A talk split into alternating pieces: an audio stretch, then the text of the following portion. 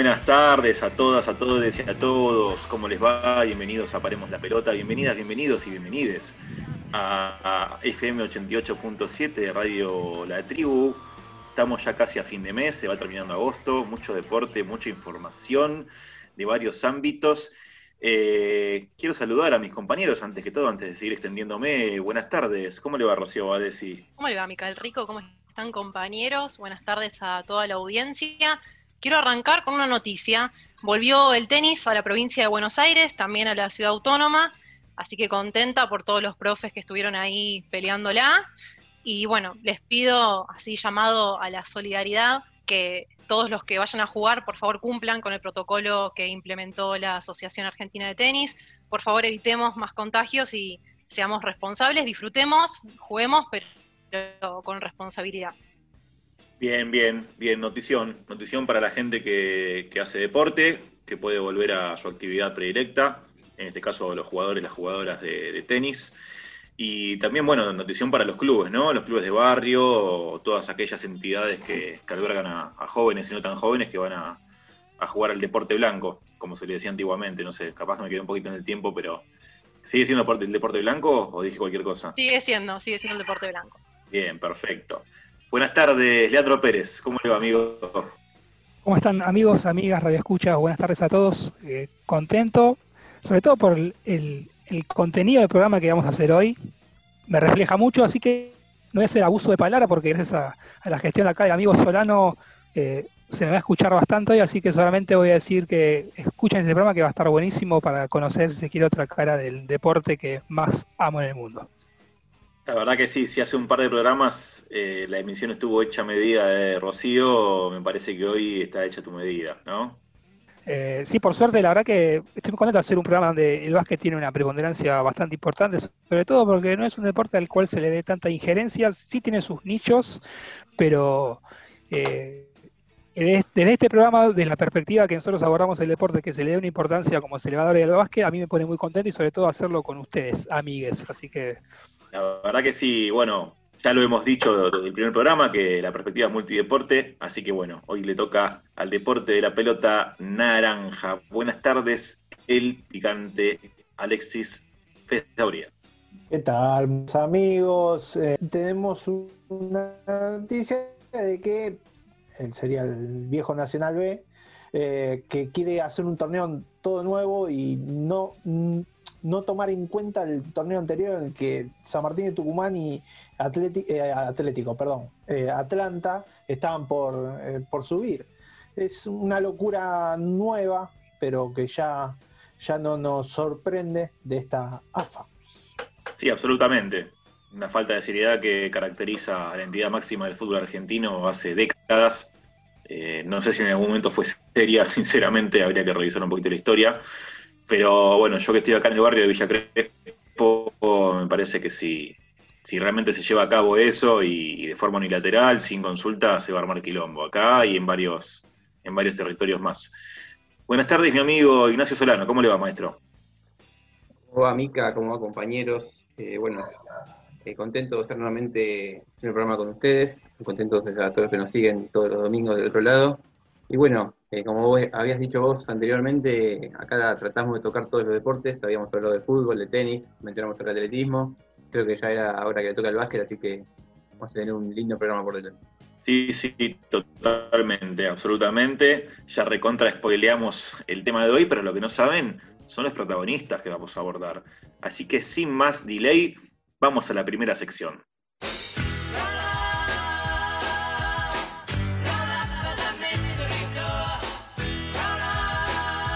Bueno, Nachito querido, hoy es tu turno. ¿Con qué, ¿Con qué nos vas a deleitar? ¿Con qué nos van a deleitar? Porque hoy es un ida y vuelta, me parece.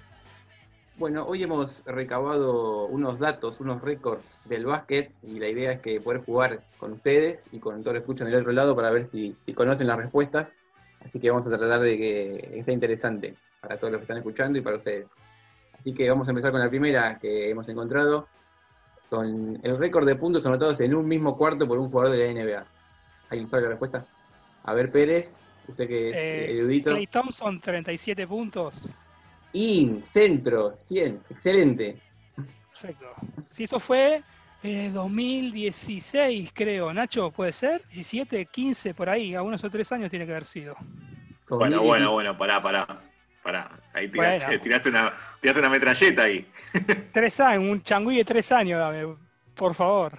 2016 cincu- terminó la noche con 52 puntos, hizo 37 en el tercer En cuarto. el tercero, exactamente.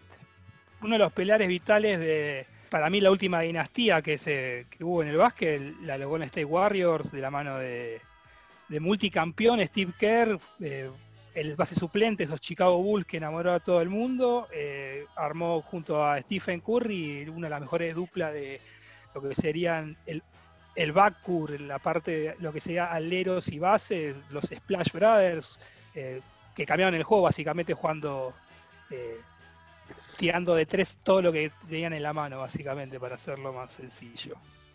Eh, ¿Qué hubo o qué hay, Lean? Me queda la duda esa. En- mirá, eh, Stephen Curry va camino a romper todos los récords de triples que hay en la liga, de play, en el playoff, en temporada regular, en cantidad de triples. Eh, para mí es uno de los mejores tiradores de la historia. Junto a, junto a Ray Allen, justo a Reggie Miller, que son los, otros dos mejores tiradores que yo vi, y Clay Thompson anda por ahí. Eh, si alguien quiere ver, eh, creo que es el, el All-Star Game del 2006, que es en Toronto, que juega lo compiten los dos, Clay Thompson y Stephen Curry, y hay una serie de tiradores absolu- absolutamente hermoso torneo para ver el triple de esos 2016 en Toronto. ¿Dónde queda Chansey Billups en ese...? No, lejos. Un- tuvo un reverdecer en esos Detroit del 2004. Después tuvo buenos años en Denver contra- junto a Carmelo Anthony, pero tirador, no sé. Sí, sí lo que se conoce como clutch. El clutch es el que hay que darle la bola a los últimos segundos para que emboque. Bueno, eso es Chance Virus, sí. Bien, perfecto. Seguimos entonces. Bueno, esta es, para mí, para mi gusto es más fácil todavía, y supongo que la, no sé si, creo que Lean la vas a ver y el resto también, así que vamos con más, más puntos anotados en un mismo juego. En un partido, Claro, en un partido. ah, el, el Detroit 180 y... No, no, no, no, ma- el jugador con más, mayor cantidad de puntos anotados, jugador. Ah, sí, bueno, fácil, eso, eso lo sé. Eh, ¿Alguno Pichi sabe? Campana. ¿El Pichi Campana? No, no, no. Ah, no. No. Ah, bueno. Will Chamberlain, 100 puntos. Exactamente. 100 puntos. No me preguntes en qué año, jugando para qué equipo ni contra quién, porque no lo sé, pero me acuerdo de esa cifra. Ah, para los. Philadelphia Warriors. 100 puntos año 1962 jugando contra los New York Knicks. El, el que lo tu- tuvo más cerca es Kobe Bryant con 81 en 2006. contra Toronto. Exactamente, contra los Raptors de Toronto. Yo me Vamos. acuerdo patente, perdón, yo me acuerdo patente los 48 de Ginobili, comparado con esos números monstruosos, eh, parece poco, ¿no? Pero digo, re- eh, con- como referencia nacional, me acuerdo de los 48 de Ginobili en enero del 2005, porque me acuerdo que estaba de vacaciones. Contra Phoenix en Arizona. Ese, ese partido lo, re- lo comenta en realidad una de las máximas glorias del básquet de los 70, que es eh, Bill Walton, que era el comentarista de ese partido. Y Bill Walton, una jugada que hace Manu, dice: Esta es la mejor jugada que yo vi en toda mi vida del básquet. Para que se una idea de lo que era Manu Ginobili en lo que sería su prime, su, su mejor época, ¿no? Esos 2000, 2005, 2006, 2007 era un animal. Imparable, no lo podía frenar nadie. Bueno, vamos con la próxima. Esta es un poquito más, más difícil. Mayor cantidad de tiros libres fallados en un juego. Eh, eh, jugador, ¿no? Tiramos números, esta sigue.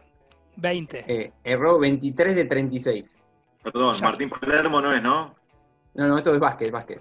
había perdón. que decirlo, había que decirlo, había que decirlo. Perdón. Tinelli en video match. No. Cuando juega con el cos. No, tampoco. Eh, Shaquille O'Neal, Nacho. No. Enero de 2016, el señor André Dumont. Falló André 23 de Drummond. 36, aunque, aunque no, no sirvió mucho la estrategia de mandarlo a la línea porque los Pistons terminaron ganando el juego 123 a 114. No voy a hacer comentarios sobre el señor Drummond. Bueno, a ver con la, la siguiente, esta por ahí, es- lean por ahí la sabe esta. Mayor cantidad de asistencias en un partido. Mirá, sé que anda en la franja entre los 20 y los 30, 25. Me imagino que John Stockton. No. Ah. Magic. Eh, tiro yo. Karina Bull Jabbar. Yo no soy un, un- un erudito en la materia de básquet, pero no es un jugador que me resulte tan conocido. Por ahí estoy diciendo una burrada, pero perdón. Me, ju- me la- me ju- me jugaba todas las fichas que era John Stockton, el máximo anotador el máximo anotador, mejor, mejor dicho, el, me- el mejor pasador en la historia de la liga? Año, Nacho. 30 de diciembre de 1990. Eh, Scottie Pippen. No, pasa que no es alguien tan conocido, entonces. No. ah, no, sé, no, para no. mí no es conocido, no sé. No, no, no me sale el nombre. No, Paso. Paso, paso. Bueno, el señor Skiles, que se me fue el nombre Ah, de pila. Scott. Skiles. Scott Scott Skiles. Skiles. 30 de diciembre de 1990, 30 asistencias en un duelo entre los Denver Nuggets jugando para Orlando. Bueno, Scott Skiles fue muy importante para la carrera de Chapu Noción en Chicago, porque era el técnico de Chicago cuando Chapu llega a la NBA. Y es detrás la salida de Scott Skiles, que el- el- lo que sería el que maneja la disciplina en los Bulls, un ex jugador que a quien haya visto eh, The Last Dance lo reconoce John Paxton, que era como el encargado de básquet. John Paxton fue que básicamente a través de las directivas de Tom Thibodeau, el, quien reemplazó a Scott Skiles, le dio salida al Chapu Nocioni de, de esa franquicia gigante que son los Chicago Bulls. Dato de color para rellenar para que más o menos se entienda quién es Scott Skiles. Quiero aprovechar el, el ping-pong que estamos haciendo, quizás abrir un, un debate eh, para Lean y para todos mis compañeros y la audiencia que está escuchando. Voy a hacer un paralelismo como para contextualizar. Para mí, el paddle es como la eh, deformación del tenis. El básquet 3x3 es la deformación del básquet tradicional. ¿Qué, qué opinión merece, Leandro Pérez? Eh, el básquet 3x3, para mí, y estos son más opiniones que datos, como decimos nosotros, el básquet 3x3 es una especie de adaptación oficial de lo que sería jugar en el Kurt en Brooklyn, en Harlem, ¿no? El 2 contra 2, el 3 contra 3, jugar a media cancha y no a cancha completa. Así que, si, para mí, y esto va, va- más o menos va a, a- a entender lo que, como yo comparo el 3x3 con el básquet, es como el freestyle en el fútbol, ¿no? Es algo más para mí, algo más show, pese a que la NBA es un show gigante, pero el, el básquet 3x3 eh, para mí pierde muchas cosas de la, del básquet en sí que no, que no lo puede recuperar, sobre todo por la dinámica que hoy tiene el básquet. Hoy el 3x3 me parece algo que es totalmente anacrónico a lo que es el básquet de hoy en día. Pero está, está bien, ¿no? Es- son, nuevas, son nuevas modalidades que se van a- adoptando para que el deporte siga siendo un negocio como es, ¿no? Básicamente. Cabe destacar que el básquet 3x3 en las últimas Olimpiadas de la Juventud que se hicieron en Buenos Aires, fuimos oro en, Exactamente. en esa modalidad. Así exactamente. que Sí, ojalá que sea oficial. Sí, sí. Perdón, ¿eh? oro masculino, ¿no? Cabe aclarar. Sí. Sí, sí, obvio. Bueno, a ver esta, esta, a ver quién la puede adivinar. Mejor porcentaje de tiros libres en una temporada. Ah, pues esto es de como equipo, como No, eh, a título individual. eh, Jeff Hornacek. Juninho Pernambucano. No sé, pero Eh. puede, puede ser, eh, puede ser un... Michael Nash. Jordan. Steve Nash es el de mayor récord en una, eh, a lo largo de su carrera. Claro, En una tem- en una ah, temporada vos decís no en, es. en una temporada, el, el porcentaje más alto en, tem- en una temporada. Exacto. Bueno, Decime una fecha, a ver. eh, dos- temporada 2008-2009. Anotó 151 tiros libres de 154, lo que da un promedio de 98,1%. Uh, LeBron James, yo qué sé. dámelo, no, dámelo ese. Eh, Es español, ah, José María Calderón. correcto. Sí, señor. Como habíamos dicho, eh, a lo largo de su carrera, el récord lo posee Steve Nash con 90,43%. El canadiense. Gran tirador Perdón. de esa gran, de esa gran generación de, de España que nos, te- que nos tenía, dijo. Eh, 151 de 154, déjame remarcar el número, es una bestialidad. Es infalible. Fue infalible, mejor dicho. Es una picardía mandarle la línea a ese muchacho. No le hagas no le hagas foul, déjalo, déjalo que anote. ¿Para qué lo mandás? Sí, cap- capaz tiene un peor promedio en bandeja que en tiro libre, entonces déjalo que capaz cierra más. Claro. Ah, Es es como mandarme a mí a un tenedor libre. Bueno, no- tiro libre, tiro libre, tenedor libre, más o menos estamos en la misma, así que. Eh, Vamos con peor registro en la historia de la NBA en una temporada. Ah, eso, perdón, ya lo sé porque es de mi equipo. Sí, correcto. Dígalo. No, no, los Charlotte Bobcats, pero explayate vos porque a mí me, me, hieren, me hieren los sentimientos. Bueno, el peor registro de NBA lo poseen los Charlotte Bobcats que ganaron solo 7 partidos, lo que significó la, la peor, el peor registro en la historia de NBA. Y para colmo, eh, ni siquiera se quedaron con el primer eh, draft, que fue para Anthony Davis, sino que usaron el segundo a Michael Kidd Gilchrist. Perdón, pero horrible jugador. Eh, si alguien quiere buscar, hay, hay una anécdota muy, muy linda con eh, Keith Gilchrist porque tenía una, una de las peores mecánicas de tiro que se haya visto a lo largo de la historia de la liga. Literalmente ponía el brazo de costado para tirar. Si alguien quiere poner Michael Gilchrist en inglés, en Google, la primera foto que va a salir es el- la mecánica de tiro, que es una de las peores que yo he visto, no solamente a nivel profesional, sino en toda mi vida jugando al básquet, la peor técnica de tiro que vi, pero por lejos. Pero bueno, una de las, la franquicia de su majestad haciendo de las suyas desde que es dueño de un equipo. Y iba a decir eso, ¿no? Cabe aclarar para la audiencia, para quienes no lo sepan, que Charlotte Bo- Bobcats es el equipo. Hoy Hornets, del cual- hoy Hornets. Hoy Hornets, exactamente. Hoy Charlotte Hornets es el equipo del cual es dueño Michael Jordan, el mejor jugador de básquet de la historia, eh, creo que por casi por unanimidad, ¿no? Si alguien vio The Last Dance, no, no no le puede quedar ninguna duda de que era de que va a ser más grande. Eternamente. Sí, exactamente. Un documental para recomendar mucho para los amantes del deporte en general, ¿eh? no solamente para los amantes del básquet. Esto fue la dinámica de lo impensado del domingo y nos vamos haciendo pick and roll.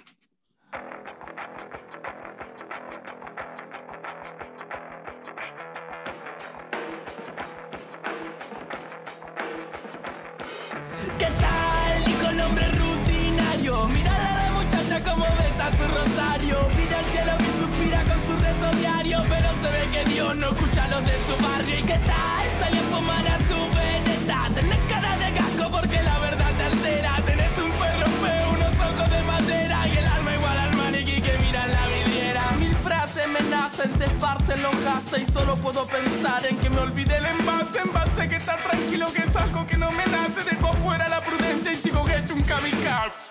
Lo que genera un desfase y la cara se me derrite. Las palabras se deshacen patada de del enchufe. Chupa el dedo en el subwoofer. Me que la incoherencia me seduce.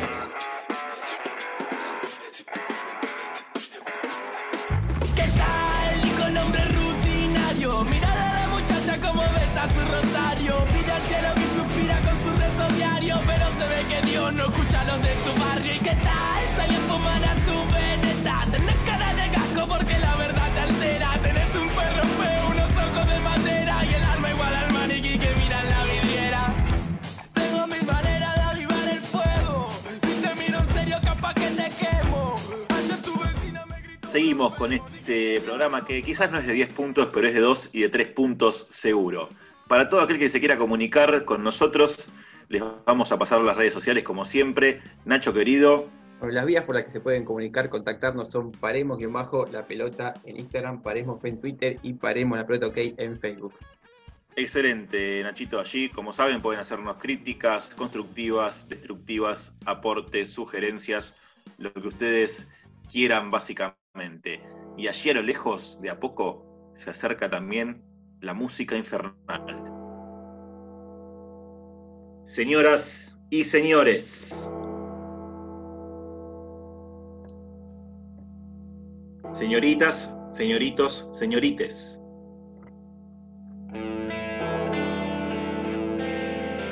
bienvenidas, bienvenidos y bienvenides a FM 88.7 La Tribu.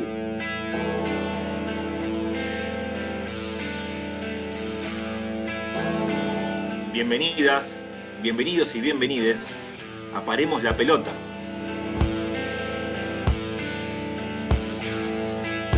Sean ustedes muy pero muy bienvenidas, bienvenides y bienvenidos a otra edición de Rebeldes con Causa.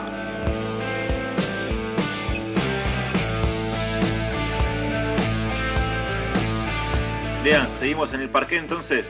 Sí, seguimos en el CURT y vamos a contarle la historia de un protagonista que rompió un estigma que tiene el básquet, deporte al cual suele ser eh, asociado como un deporte sin compromiso político o en el cual el compromiso político es un antónimo del básquet.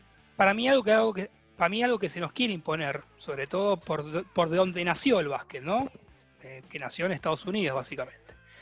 Pero el básquet, como cualquier deporte, es una herramienta de transformación social y es para lo que lo juegan, en la liga más importante del mundo, sobre todo, el catalizador que les permite revertir situaciones socioeconómicas a las que, a las que lo somete el Estado ausente norteamericano. No solo la de ellos, sino que en muchos casos colaborando con el desarrollo de sus comunidades. El caso de hoy particularmente es paradigmático porque fue un basquetbolista que el que colaboró para el cese de una de las matanzas más salvajes del continente africano. Hoy el protagonista de Rebeldes con Causa es nada más y nada menos que el señor Manute Bol. Nació, vamos a decir entre comillas, un 16 de octubre de 1962, pero esa en realidad es considerada su fecha, la fecha de inscripción en el registro civil y no su fecha real de nacimiento. Y nació en Gogrial, Sudán del Sur, y tenía la particularidad Manute que pertenecía a uno de los clanes más importantes de aquel país, los Dinka. Manute tenía apenas 6 años cuando le arrancaron 8 dientes de cuajo como símbolo del fin de la niñez y 14 cuando le hicieron 4 cortes de navaja en distintas partes de la cabeza para marcar el inicio de la adultez. En cada ritual al dios Nialak los chicos no podían llorar ni quejarse. El motivo que aprendieran a soportar el dolor, algo que Manute hizo hasta sus últimos días. Siendo parte de los nilóticos, los Dinka eran reconocibles físicamente sobre todo por la combinación de delgadez y altura. Tienen la particularidad que es el pueblo más alto de África con un promedio de altura cercano al metro 83. Pero Manute, de 2 metros 31 y 85 kilos, y, y su familia estuvieron por encima de la media. Para que se den una idea, el abuelo de Manute, Maluk Cholbol, medía 2 metros 39 su nieto sabía estaba destinado a reemplazarlo en el poder, pero un día de 1975 conoció el básquet y su vida cambiaría para siempre. La suya, la de su familia y en especial la de su país y la región. Manute, pese a estar dentro de este particular modo de cultura o de crecimiento, Manute siempre fue distinto. Quiso estudiar algo nada común en un pueblo que solo buscaba mantener las ancestrales costumbres tribales. Casarse con muchas mujeres, tener hijos, adorar a, su Dios, cuidar la tierra y el ganado. Pero los dos días a pie que lo separaban de la escuela más cercana fueron demasiado y abandonó la escuela la semana cuando tenía nueve años. Se dedicó a la ganadería desde aquella edad hasta que sus tíos y primos de Wau, la ciudad más, más próxima al pueblo, lo conocieron y empezaron a hablar de un deporte donde los saltos hacían la diferencia, el básquet inquieto y curioso, no lo dudó y quiso intentar, pero aprender un nuevo deporte con ese cuerpo no fue sencillo. Por eso hoy parece entendible que Manute se, debatiera entre seguir o abandonar esa nueva y extraña experiencia, pero fue entonces cuando otro primo suyo, Noul Magwak, base de la selección sudanesa, lo recomendó al equipo de la capital de su país, el Catholic Club de Jartum.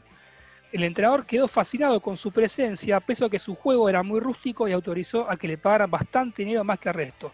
Un dato de color cuenta en la, historia que eh, uno de los primeros entrenamientos de Manute con el Catholic Club, eh, Manute saltó a volcar una pelota y como no sabía medir, no tenía muy bien los reflejos, eh, se arrancó un par de dientes más, lo que, lo que había perdido desde chicos, arrancó un par de dientes más cuando le pega con el, con el maxilar al aro de básquet. Así que dense una idea de lo rústico que era Manute como jugador en sus principios.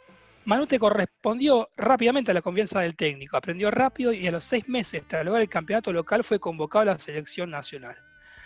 Fue ahí donde conoció a Don Philly, un estadounidense de una pequeña universidad de Nueva Jersey, que era el coach de la, selección de Sudán y que fue alguien que le, básicamente que le cambió la vida a Manute, no solo a Manute, sino también a todo Sudán indirectamente, ¿no?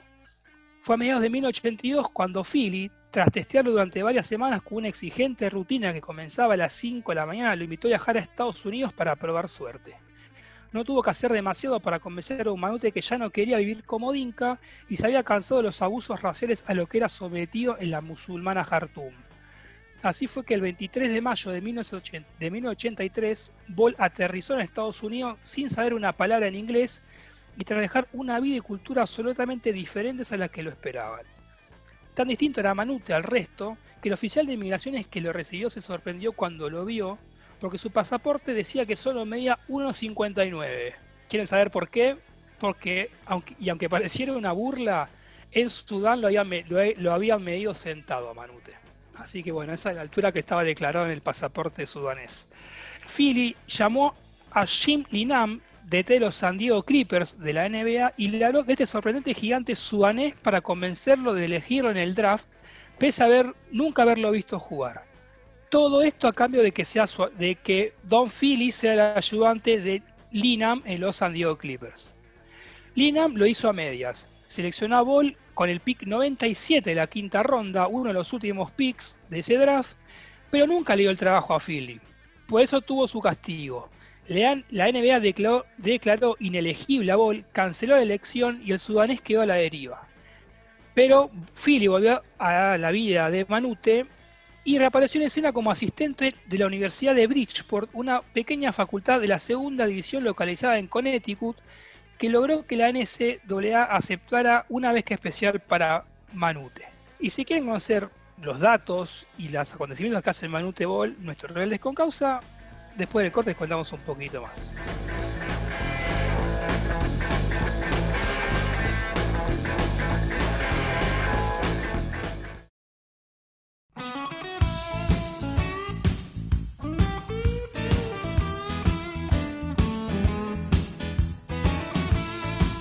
Volvemos del tiempo muerto, replanteamos las estrategias y seguimos con la vida de Manute Bol. Bueno, les estábamos contando que Manute iba a empezar su primera temporada en el básquet universitario de Estados Unidos y fue una sola temporada lo que le valió para generar un tremendo impacto en el deporte del- de la Norteamérica. Manute, muy cómodo, en ese año promedió 22,5 puntos, 13,5 rebotes y 7,2 tapas por partido, o sea, durante toda la temporada, y el equipo ganó 26 de los 31 partidos que disputó. Al darse cuenta todo lo que había generado, Ball entendió que era el momento de dar otro salto y de convertirse al fin en un basquetbolista profesional. Consiguió un lugar en la UCBL, que sería como una especie de torneo nacional de del básquet de Estados Unidos, para jugar con los Bulls de, de Rhode Island y en el puñado de partidos que jugó, Manute cautivó a varios reclutadores de la NBA al mantener un promedio de 14 tiros por juego. Nos sorprendió que pocas semanas después los Washington Bullets lo eligieran en el draft con el pick 31 en la segunda rueda, convirtiéndose así en el primer africano en jugar en la NBA. Ya en su primer partido dejaría su marca después de meter 15 tapones en un partido. Su impacto está claro, estaba en el costado defensivo, las dimensiones de sus extremidades, su mejorada movilidad y un sorprendente timing lo convirtieron en uno de los mejores taponadores de la historia. Incluso en un partido ju- jugado, jugando para los Philadelphia 76ers ante el Orlando Magic, metió cuatro tapas seguidas en una misma ofensiva y en menos de 6 segundos. No sorprende entonces que hoy sea el único jugador en la historia que tiene más tapones, 2086 que puntos, 1600. Para los que no están tan metidos en el mundo del básquet, ¿qué sería tapones? Es bloquear un tiro, como en el volei. Perfecto. En realidad cuenta como bloqueo también los desvíos. Bien. que no sé si en el volei cuenta como bloqueo.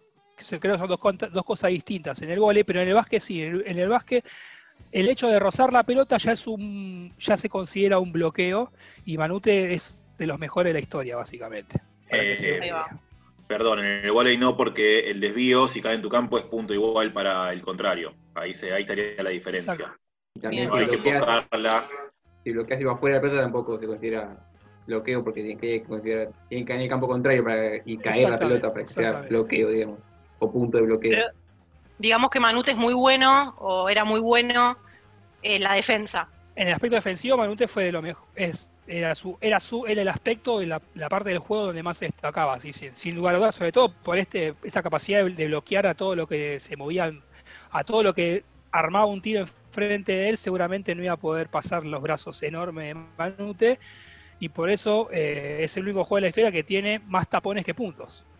Impresionante ese récord. Recuerdo, yendo bastante más acá en el tiempo, una de las últimas jugadas renombradas de Manu Ginobili en la NBA, un tapón que le hace de atrás a, a Harden, a James Harden, que le hace ganar un partido, ¿no? y hace que San Antonio se ponga 3 a, eh, sí, 3 a 2 en la serie contra, contra Houston, que estaba mejor clasificado y tenía mejor equipo, sobre todo porque San Antonio no tenía a Kawhi Leonard, y San Antonio gana esa, gana esa serie eh, en Houston el otro partido, sobre todo por el ímpetu que le dio ese tapón de Manu en, los- en- en- en overtime, ¿no? En tiempo que, que no es dato menor tampoco. Manu tenía 40 años ya. Pero como decíamos antes, Manute siempre quiso más y fue más allá y terminó cautivando a todo el mundo del básquet cuando empezó a tirar de lejos algo que era totalmente rupturista para aquella época y que es una de las características más palpables del básquet de hoy. Eh, hoy se ven a jugadores de 2 metros 15, 16, 2 metros 20 tirando de 3, algo que era impensado hace 20, 30 años atrás. No jugando 10 temporadas en la NBA, consiguiendo el segundo mejor promedio de bloqueos por partido en la historia y también fue el segundo jugador más alto en la historia de la NBA detrás del rumano George Muresan, que también jugaba en los Washington Bullets y que lo superaba únicamente por unos pocos milímetros. Estamos hablando de 2 metros 31, para que se den una idea. Después de un coqueteo infructuoso con Ferro, jugó unas temporadas en Uganda para después terminar su carrera en la Liga de Qatar. Y ahora vamos a contarles un poquito de lo que hace a Manute un rebelde con causa. Tras varios viajes a su país entre temporadas, Boyle tenía claro que usaría todo lo logrado en la NBA, incluido los más de 10 millones de dólares embolsados entre salarios y contratos publicitarios, para, lograr la salvación de un país arruinado por décadas de una encarnizada lucha. Recordemos, Sudán tenía una característica particular, el norte era, si se quiere, de ascendencia árabe, eh, y era, la religión que manejaba la parte norte del país era musulmán, mientras que en el sur eran eh, las poblaciones, eh, los pueblos originarios del sur eran, estaban encuadrados dentro del cristianismo, entonces había una lucha eh, cívica y religiosa en Sudán que se disputaba en el norte y el sur, lucha que vamos a contar cómo devino al aporte de Manute. Manute decía, creo que era 1991 cuando vi las noticias sobre Sudán en TV. El gobierno estaba matando a mi gente y me dije que algo tenía que hacer. Así que decidí convertirme en guerrero, un guerrero pacífico. Sentía que había hecho dinero, fama y que era el momento de entregarle algo a mi gente. Manute, lejos de buscar revancha, puso la otra mejilla y no solo luchó por liberar a su pueblo, sino que intentó siempre unir a ambas facciones, aunque solo escuchaba que era imposible. Lo primero que hizo siendo NBA fue visibilizar el conflicto a nivel mundial y luego puso el cuerpo y su bolsillo. Viajó a la zona de conflicto, arriesgando su vida, para ver la situación por sí mismo y organizar ayuda humanitaria a través de organizaciones como la ONU. También destinó parte de sus millones para ayuda solidaria, solventar a los grupos independentistas del sur, donde él, era oriundo, y en especial construir escuelas. Aseguran que en total fueron 41 en todo el país sin hacer distinciones de nada. Y Manute decía con, con respecto a la educación, quiero que todos los niños de mi país tengan educación, ya sean de Sudán del Sur, Darfur o Jartum, independientemente de la religión que profesen. Él sabía que su destino estaba en su país, pero ser el, más importante embajador africano en el mundo de la época hizo que el gobierno del norte lo invitara para empezar las negociaciones de paz. Al ex pivot le aconsejaron no asistir a esa reunión, pero él prefirió arriesgarse y fue engañado. Como condición para la paz, le pidieron que se convirtiera al Islam, pero lo rechazó y Omar Bashir, el presidente de facto del norte, aprovechó para acusarlo de ser espía estadounidense. Aseguraba que Bol pasaba información, por ejemplo, de un tal Osama Bin Laden, a quien en esos años le habían dado refugio a cambio de su apoyo al régimen. Manute admitiría tiempo después que había advertido al gobierno de Estados Unidos sobre la amenaza que se ocultaba en su país. Cuando Sudán fue puesto en la lista de estados patrocinados- patrocinadores del terrorismo, al-Bashir culpó a Manute, quien terminó condenado a prisión domiciliaria.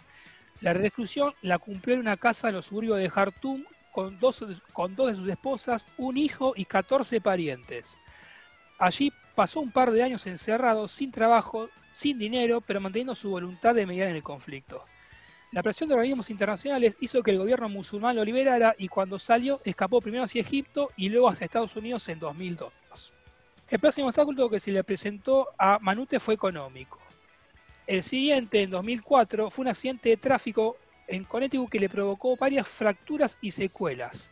Pero Manute no aflojó y en 2005 creó la Fundación Sudán Sonríe y puso el cuerpo en un par de presencias para recaudar dinero y así continuar con la lucha humanitaria en su país. Así fue que, ya más enfermo y contra la opinión de su propia familia, volvió a su país cuando supo que la paz podía definitivamente consolidarse. Así fue que, con una sola presencia, el movimiento. Ambas facciones detuvieron los ataques y el tratado, de, el tratado de paz se firmó, incluyendo un referéndum de autodeterminación. al fin en el sur iban a poder decidir sobre su propio destino y Manute por fin sintió que su deber estaba cumplido. Eso sí, ya no pudo disfrutar mucho más. Una enfermedad renal había empeorado su condición y otra extraña en la piel denominada síndrome Steven Johnson. Algunos creen que casi como un designio del destino, una vez que logró su objetivo, su condición empeoró. Después de darlo todo, en todo sentido, Manute falleció el 19 de junio de 2010 en Virginia. Su impacto quedó claro en su funeral presenciado por más de un millón de personas. En Sudán, al hablar de Manute, pensamos inmediatamente en todo lo que hizo para ayudar a su gente, solo después en sus, éxitos deportivos. Hizo cosas que no necesitaba hacer, pero hoy sabemos que no hubiese sido feliz si no ayudaba a su pueblo. Su amor por todos fue enorme y es la razón por la cual yo estoy acá. Se emocionó Luolden, compatriota que aprovechó la puerta enorme que abrió Ball para quedarse 15 años en la NBA. Pocos meses después su fallecimiento a comienzos de 2011, el referéndum por independencia se realizó con resultados apabullantes a favor, un 99% de los votos, y el 9 de julio Sudán del Sur se convirtió oficialmente en el Estado soberano más joven del mundo. Manute ya no estaba físicamente, pero su legado se sabía gigante. Había sido el personaje clave de la independencia y de la reconciliación entre dos pueblos con tantas diferencias y odio de por medio. Bol fue uno de los pocos que no vio a los del norte como enemigos, para él eran hermanos como los dinka de su aldea. Y él no solo lo dijo, también lo hizo. Por eso podemos pensar que no solo sea una casualidad que Manute en un, en un dialecto sudanés signifique bendición especial, lo que realmente fue para su sufrido país. Bueno, esta fue la historia de Manute Bol, mm, uno de los jugadores, si se quiere, más recordados por su aspecto físico, eh, pero no por lo que hizo para la liberación de, Sudán del Sur. La verdad que es una historia impresionante, es muy difícil hablar de África sin referirnos a guerras civiles, a, dictaduras, a incidencias de países de Occidente poderosos, diría casi imposible. Y también es muy característico del continente africano el hecho de, una personalidad, en este caso deportiva, como, como ícono de unión o, o, como referencia, como faro entre dos facciones o más que están en, lucha, en disputa, ¿no? Tenemos el ejemplo de Drogba en Costa de Marfil, tenemos el ejemplo de, George Weah en Liberia, eh, el único ganador del Balón de Oro del continente africano en 1995, si mal no recuerdo, eh, que jugaba para el Milan en ese momento, hoy en día es presidente de Liberia directamente. Eh, y es, es muy particular hablar de África, porque ahí los derechos humanos, ¿no? la lógica de, del, cuidado de la gente parece casi extinta. Voy a retomar algo que dijo una vez una docente nuestra, que dijo, eh, una vez dijo, en aras de multiculturalismo se, se eh, avalaron un sinfín de atrocidades. Y responde mucho a lo que pasa en África, que, donde mucha gente dice, no, son, eh, así es la cultura, no hay que meterse y nada, en realidad, sobre todo lo que pasaba en Sudán era un conflicto religioso de, donde una parte de la población hacía abuso de la otra parte. Y entonces me parece que destacar el rol que tuvo Manute en la liberación de Sudán del Sur y sacarlo de ese lugar del jugador más alto de la historia, uno de los jugadores más altos de la historia y todo lo que rodea a la corporalidad de Manute, que era lo que le daba color a su paso por la NBA, me parece que está bueno traer esta, esta otra cara de la vida de Manute que no es la más reconocida y que para nosotros entendemos es, lo más importante que hizo Manute como deportista, ¿no? A partir del deporte él pudo lograr lo que, lo que logró. No, lo que yo quería agregar, el tema del contexto, no solo es un problema religioso, eh, es un tema también económico, Sudán. Sudán y Sudán del Sur.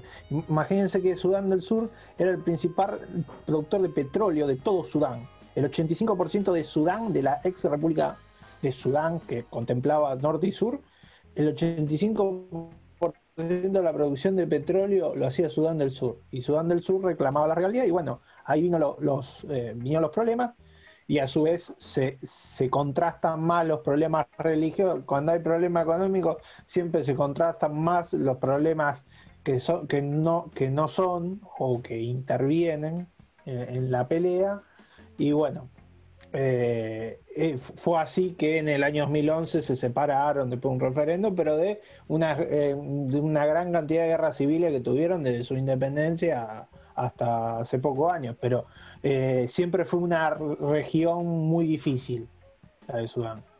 Sí, claro. Eh, todos sabemos que, o todos sabemos, mejor dicho, que donde hay petróleo están metidas las grandes potencias de Occidente y está metido también Estados Unidos, ¿no? Eh, los rebeldes, entre 20 comillas, siempre están financiados por, por el poder más intenso, por el poder fáctico. Entonces no es raro que, que Sudán siga esa lógica. Y es muy, muy destacable lo que decías vos, Lean, recién, de dejar de lado el aspecto físico de Manute, ¿no? Más allá de, esto, de, de estos datos de color que vos tiraste respecto a, por ejemplo, a, a la, a la medida que aparecía en su documento, ya que lo habían medido sentado y rescatar la otra parte, ¿no? En Estados Unidos se suele borrar mucho la parte contestataria, la parte de lucha. Seguramente la gran mayoría de la gente o de los fanáticos de la NBA o de los seguidores de básquet lo recordarán por su, su récord de tapones, su, su gran poder defensivo, su récord de altura, pero y la otra parte, ¿quién la rememora? ¿Alguien sabe que Manute de repente ayudó a, unir dos facciones totalmente antagónicas que estaban en lucha con una pelea cruenta y una violencia galopante hacía décadas. Esto, esto es lo importante, ¿no? A, a resaltar, me parece. Saben que escuchando la historia de Manute se me vino a la cabeza Michael Jordan y cómo él le critican que no se mete en el problema racial en Estados Unidos o en otras causas sociales y, y me vino esa imagen de él y, también recordé que últimamente con todos los problemas que hubo, sí empezó a hablar y a aparecer. Y está bueno, me parece, que se involucren y, Manute creo que fue un poco un pionero y abrió camino. Para acotar algo de lo que decís vos, Ro, hace poco le preguntaron a- al presidente de Estados Unidos, a Donald Trump, a quién prefería, si a LeBron James o a Michael Jordan, y dijo que Michael Jordan porque era una persona que no se metía en política. Y ni hablar. Creo que Trump es el máximo referente, o mejor dicho, uno de los máximos referentes de, de la antipolítica como modo de hacer política, ¿no?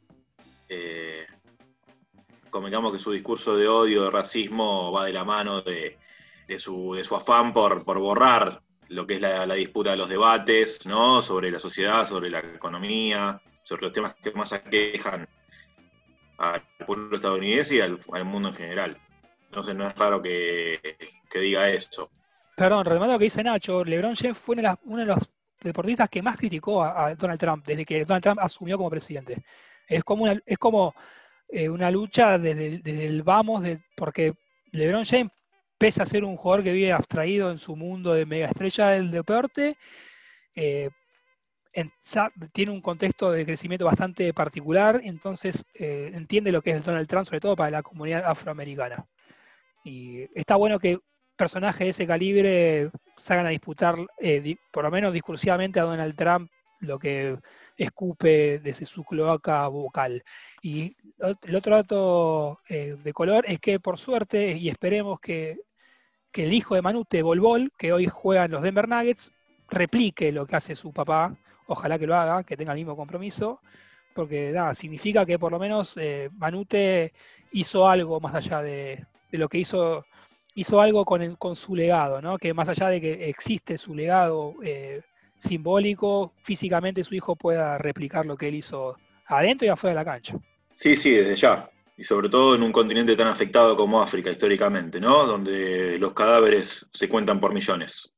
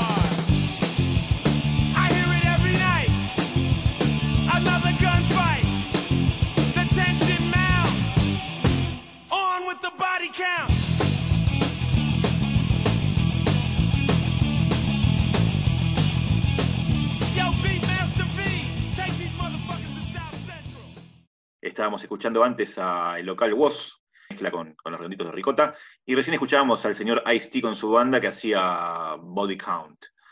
Tenemos un poco de la actualidad, Ro, contanos. Les traigo fútbol, les traigo fútbol porque estuvimos con, con mucho básquet, vamos a cortar un poquito. Tunich es la team manager del Bayern, única mujer en Alemania con un cargo así en un club.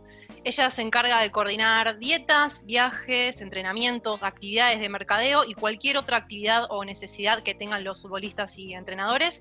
Kathleen fue futbolista profesional y debutó en el Bayern en el 2004. Sin embargo, se retiró muy joven para dedicarse a la gestión. Lleva ocho años en el cargo y es muy cercana al cuerpo técnico y a los jugadores. En cuarentena fue la responsable de verificar que los futbolistas no le faltara nada, que cumplieran con sus respectivas dietas y entrenamientos. Flick, que es el entrenador del Bayern, le agradeció en conferencia de prensa tras la vuelta del fútbol por su buena labor durante la pandemia, ya que todos los jugadores regresaron en perfecto estado físico. Luego de conquistar la liga, un periodista le preguntó a Flick sobre cómo iban a celebrar y respondió, no lo sé, vamos a ver qué nos deja hacer Kathleen y qué no. Y seguimos con fútbol y fútbol femenino. Mariana Larroquette será la primera futbolista argentina en la Liga Noruega. La delantera de la selección argentina continuará su carrera en el LIN de Oslo. Larroquette, de 27 años y quien fue la goleadora en las últimas tres temporadas del campeonato local, mostró su llegada a Oslo a través de su cuenta de Instagram y cómo la recibió su nuevo club, con una camiseta número 19 que lleva su nombre en la espalda y muchos carteles de bienvenida. En Noruega el fútbol femenino es muy popular, como saben tiene una liga de muy buen nivel y una de las mejores delanteras del mundo que es Ada Egerberg, quien juega en el Olympe de Lyon y ganó el balón de oro en el 2018. Además, el seleccionado de Noruega fue campeón en el Mundial de Suecia en 1995 y semifinalista en Estados Unidos 1999 y China 2007. Antes de partir hacia Europa, la Roquette se despidió de la UAI, equipo con el que ganó dos títulos, con un afectuoso mensaje en sus redes sociales, publicó lo siguiente. Quisiera poner un millón de fotos porque la verdad han sido dos años de puros éxitos y felicidad. Me llevo uno de los mejores recuerdos en lo deportivo y en lo personal. Muchas gracias por estos dos años de bicampeonato y Copa Libertadores. Les deseo lo mejor a este club que me brindó siempre lo mejor. Y también tenemos a Dalila Hipólito, una de las jugadoras más talentosas de la selección argentina, que se convirtió en la primera futbolista argentina en sumarse a la liga italiana. Dalila, nacida en el 2002, es ahora la nueva jugadora de la Juventus, la primera argentina en la historia del club que lucirá la camiseta número 5, integrante del plantel que compitió en el Mundial de Francia 2019 y la más joven en disputar ese tipo de competencia con apenas 17 años. Hipólito debutó en la primera división argentina en River, luego pasó a la Guay Urquiza, donde disputó la última edición de la Copa Libertadores.